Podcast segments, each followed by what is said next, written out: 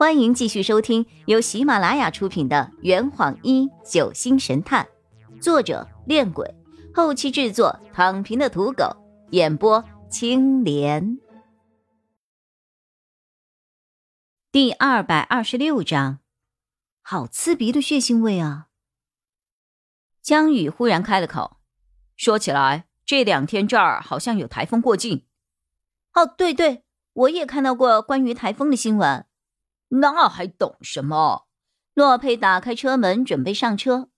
我们赶紧趁台风到来之前赶到别馆啊！然而，我们三个都没有上车。洛佩坐在车里，木讷的看着我们，磨蹭什么呀？我代表其余二人问他：“这座木桥可以通车吗？”这座连接两处悬崖峭壁的木桥。经过多年的狂风暴雨和烈日的摧残，早已经变得是破败不堪了。别说是通车，就是走上去都能够清晰的感觉到桥面的震动。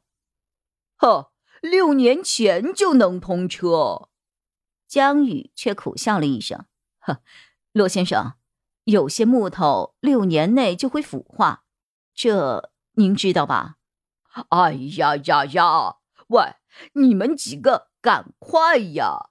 别管那有停车的地方，而且过完这座桥，我们还有一段车行的山路呢。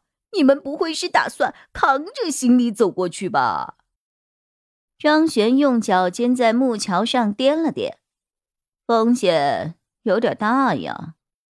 就在这个时候，一辆黄色的飞度从我们的后边开了过来，见我们挡住了桥面。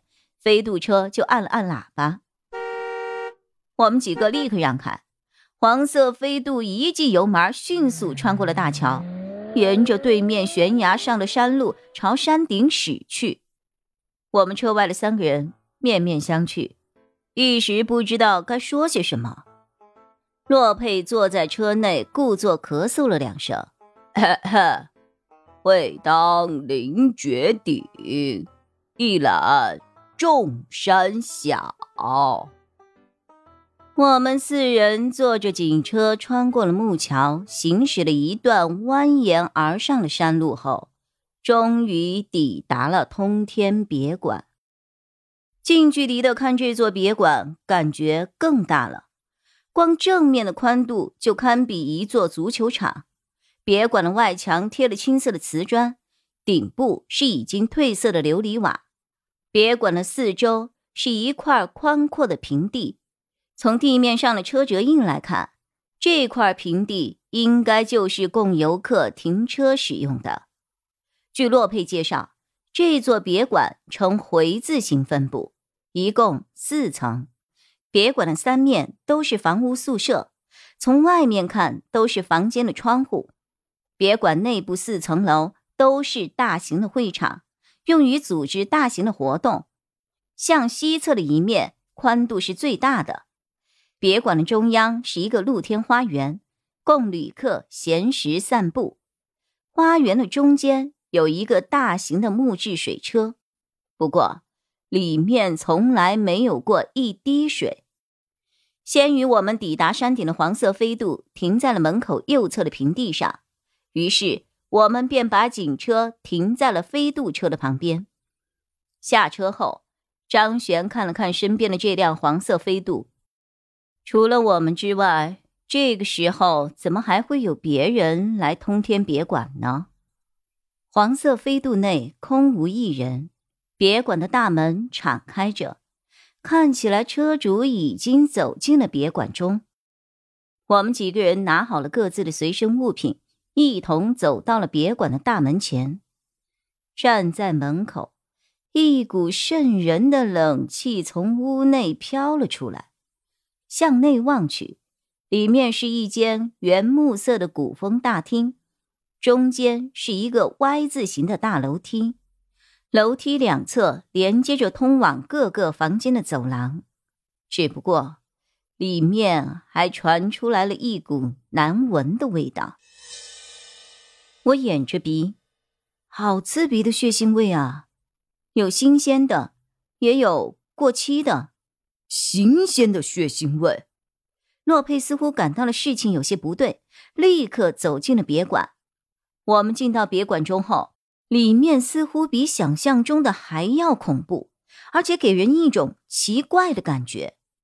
也许是当年惨案发生之后，这里没有人打扫，原木色的地板和墙壁上出现了一块块黑色的印记。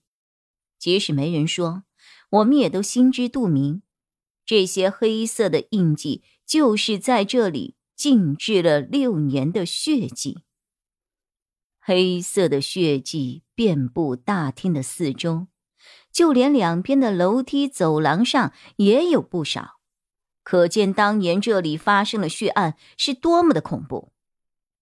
没错，我也闻到了。洛佩也四处嗅了嗅，有新鲜血液的味道。难道这里有人受伤了？不，这里不久前才死过人。张璇慢慢的朝楼梯后面走了过去，我闻到了尸体腐烂的味道。我们沿着气味来到了楼梯后面通往内院的门口，在这里，我们看到了一个穿着黑色登山服的短发女子。此时，她正蹲在一具发臭的尸体旁，细细的观察。看到眼前这一幕，江宇立刻掏出了手枪，不许动，把手举起来。女子面不改色的转过了头来，好奇的打量着我们。洛佩示意江宇把枪收起来，江宇不解。我同他解释着，尸体都发臭了，说明已经死了好几天。这位姑娘是刚刚才到这儿的，所以她不是凶手。洛佩点了点头。不过，他的下一句话却让我们所有人都吃了一惊。苏晴，女子站起来，走到了我们的面前。天启大人，您也收到了邀请函了。侦探直觉捕捉关键的字眼：邀请函。洛佩一脸的问号：什么邀请函啊？苏晴在意的看了我们几眼。哦。他们是我的同伴，临江居士林雨涵，银河的安全顾问张璇，还有警局的警员江宇。这坛已经喝完了，你猜出凶手是谁了吗？啊，老板，拿酒来。呃呃。更多精彩，请关注青莲嘚不嘚。